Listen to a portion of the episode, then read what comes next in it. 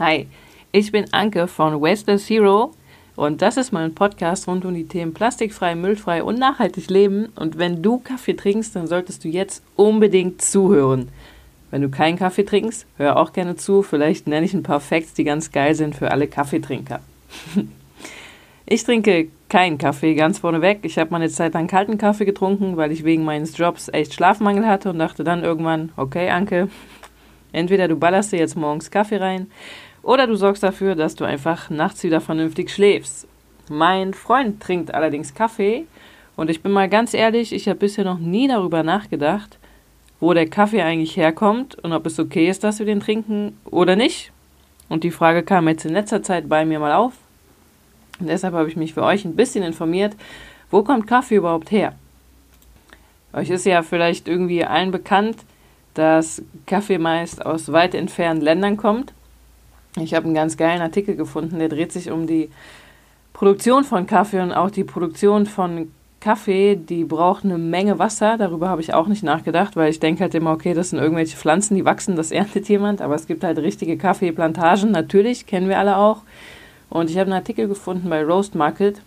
Da schreiben die, dass 140 Liter Wasser gebraucht werden, um eine Tasse Kaffee zu erzeugen. Das heißt, wenn ihr heute Morgen eine Tasse Kaffee getrunken habt, hat es 120 Liter Wasser gebraucht, damit die überhaupt bei euch in der Küche sein konnte. Das Wasser wird natürlich benutzt zur Bewässerung der Pflanzen, aber auch vor allen Dingen ähm, für die Säuberung der Maschinen.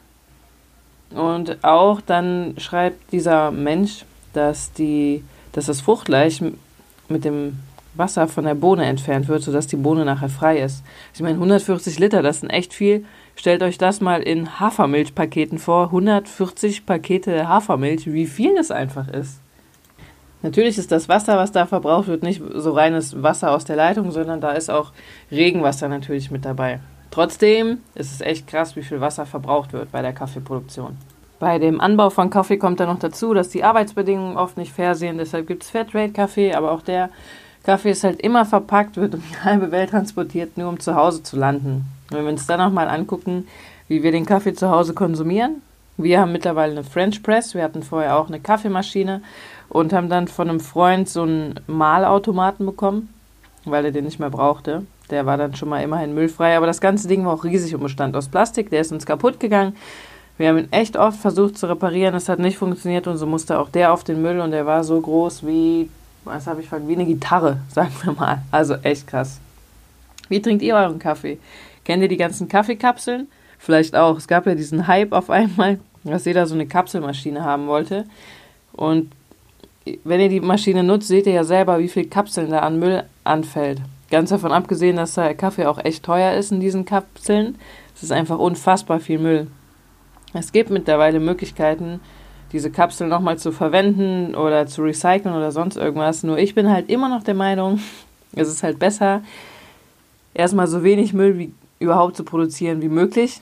Und irgendwie ist es ja schon crazy, dass wir für weiß ich wie viel Kohle bezahlen, damit jemand für uns Kaffee und so kleine Kapseln füllt und wir nur noch auf den Knopf drücken müssen. Ich kann es verstehen wegen der Zeit, aber könnte man sich nochmal überlegen. Für alle, die den Kaffee zu Hause nicht trinken, so dass sich Coffee to go holen, es gibt so Zahlen wie, dass 320.000 Coffee-to-go Einwegbecher pro Stunde verbraucht werden und das allein in Deutschland, das ist eine Zahl von der Deutschen Umwelthilfe, das sind 320.000 Coffee-to-go Becher pro Stunde in Deutschland. Überlegt euch mal, wie unfassbar viel das ist, wie viel Müll das einfach ist, wenn ihr euch jetzt mal vorstellt, wie viele, wenn ihr 10 Becher stapelt, das ist ja schon mehr Müll als meine beiden Hände zusammen. Ist einfach unfassbar. Das ist das, wo jeder schon mal was machen kann. Ihr könnt euch einfach eine Tasse von zu Hause mitnehmen. Das macht mein Freund. Also nicht mein Freund, ein Freund, der nimmt echt eine Tasse Kaffee von zu Hause einfach mit. So eine richtige Tasse. Ihr könnt euch aber auch einen To-Go-Becher beschaffen. Die habt meistens hat irgendwer immer noch einen zu Hause rumliegen, den er nicht benutzt. Da müsst ihr auch nicht einen neu kaufen. Und wenn ihr euch so einen holt, dann achtet darauf, dass der sehr, sehr lang lebt. Vielleicht sogar euer ganzes Leben lang. Ich meine, wie geil wäre das, wenn ihr den auch mal weiter vererben könntet oder weiter verschenken. Es gibt mittlerweile ja solche Systeme, wo ihr einen Plastikbecher bekommt, den ihr auch wieder zurückgeben könnt. Das ist natürlich ein gutes System, weil das wird nicht weggeworfen. Ich bin mir nur sicher, dass auch da Leute den Becher schon mal wegwerfen, obwohl sie dafür Pfand bezahlen. Also vielleicht nehmt ihr wirklich einfach euren eigenen mal mit. Ich sage euch gleich nochmal, was ihr tun könnt, um nachhaltiger Kaffee zu trinken. Ich will jetzt nochmal kurz auf den Anbau zurückkommen. Weil wir so viel Kaffee nachfragen, wird der Kaffee meistens in Plantagen angebaut, sogenannte Monokulturen. Monokulturen heißt, dass es weit und breit in diesem Anbaugebiet wirklich nur Kaffee gibt und sonst nichts. Und das bleibt halt auch nicht ohne Folgen für unsere Umwelt, weil dafür wird halt oft auch tropischer Regenwald gerodet und dann verlieren Tiere ihren, ihren Lebensraum.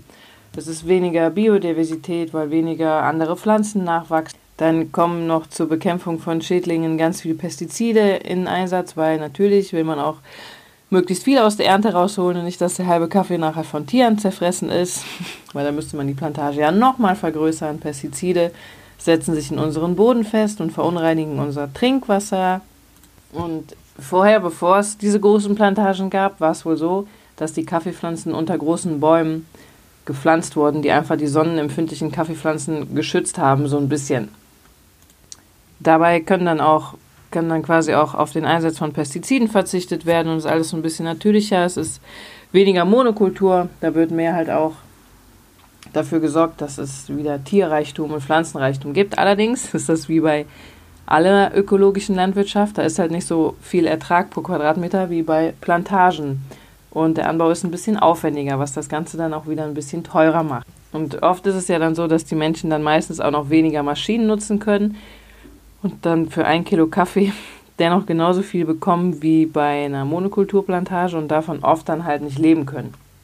Das ist der Grund, warum Bio-Kaffee meistens auch ein bisschen teurer ist. Ihr müsst halt nur auch mal überlegen, wenn ihr Kaffee kauft, der von Plantagen ist, dann sind da auch Menschen, die mit Pestiziden hantieren und nicht in jedem Land haben wir so Vorschriften wie in Deutschland, was Arbeitsrecht und sowas angeht. Die kommen damit täglich in Kontakt. Also wenn es euch die Umwelt nicht wert ist, da ein bisschen ökologischer zu werden, vielleicht schaut ihr einfach mal, dass in einem anderen Land Menschen tagelang auf dem Feld hängen und mit Giften arbeiten, damit wir Kaffee trinken können.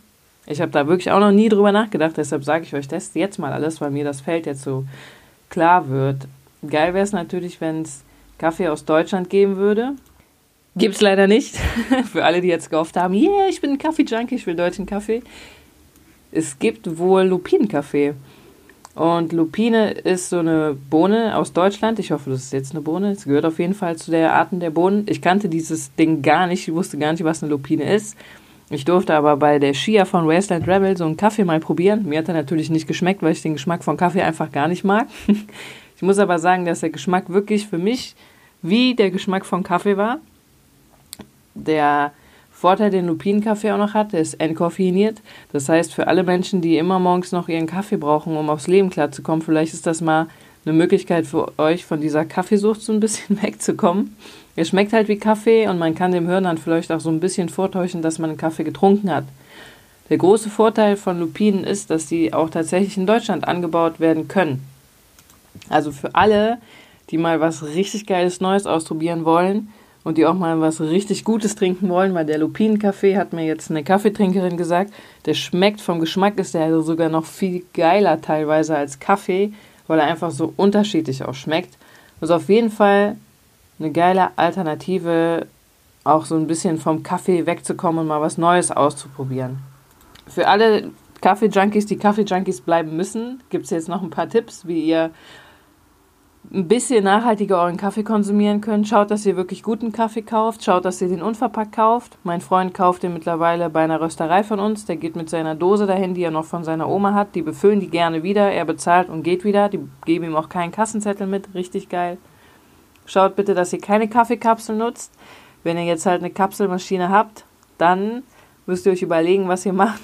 Weil das Blöde ist natürlich, wenn jetzt alle ihre Kapselmaschine auf den Müll werfen, ist auch wieder ein riesiger Müllberg und schaut euch die Zubereitungsoptionen an. Es gibt zum Beispiel Kaffeefilter, die sind wiederverwendbar aus Stoff.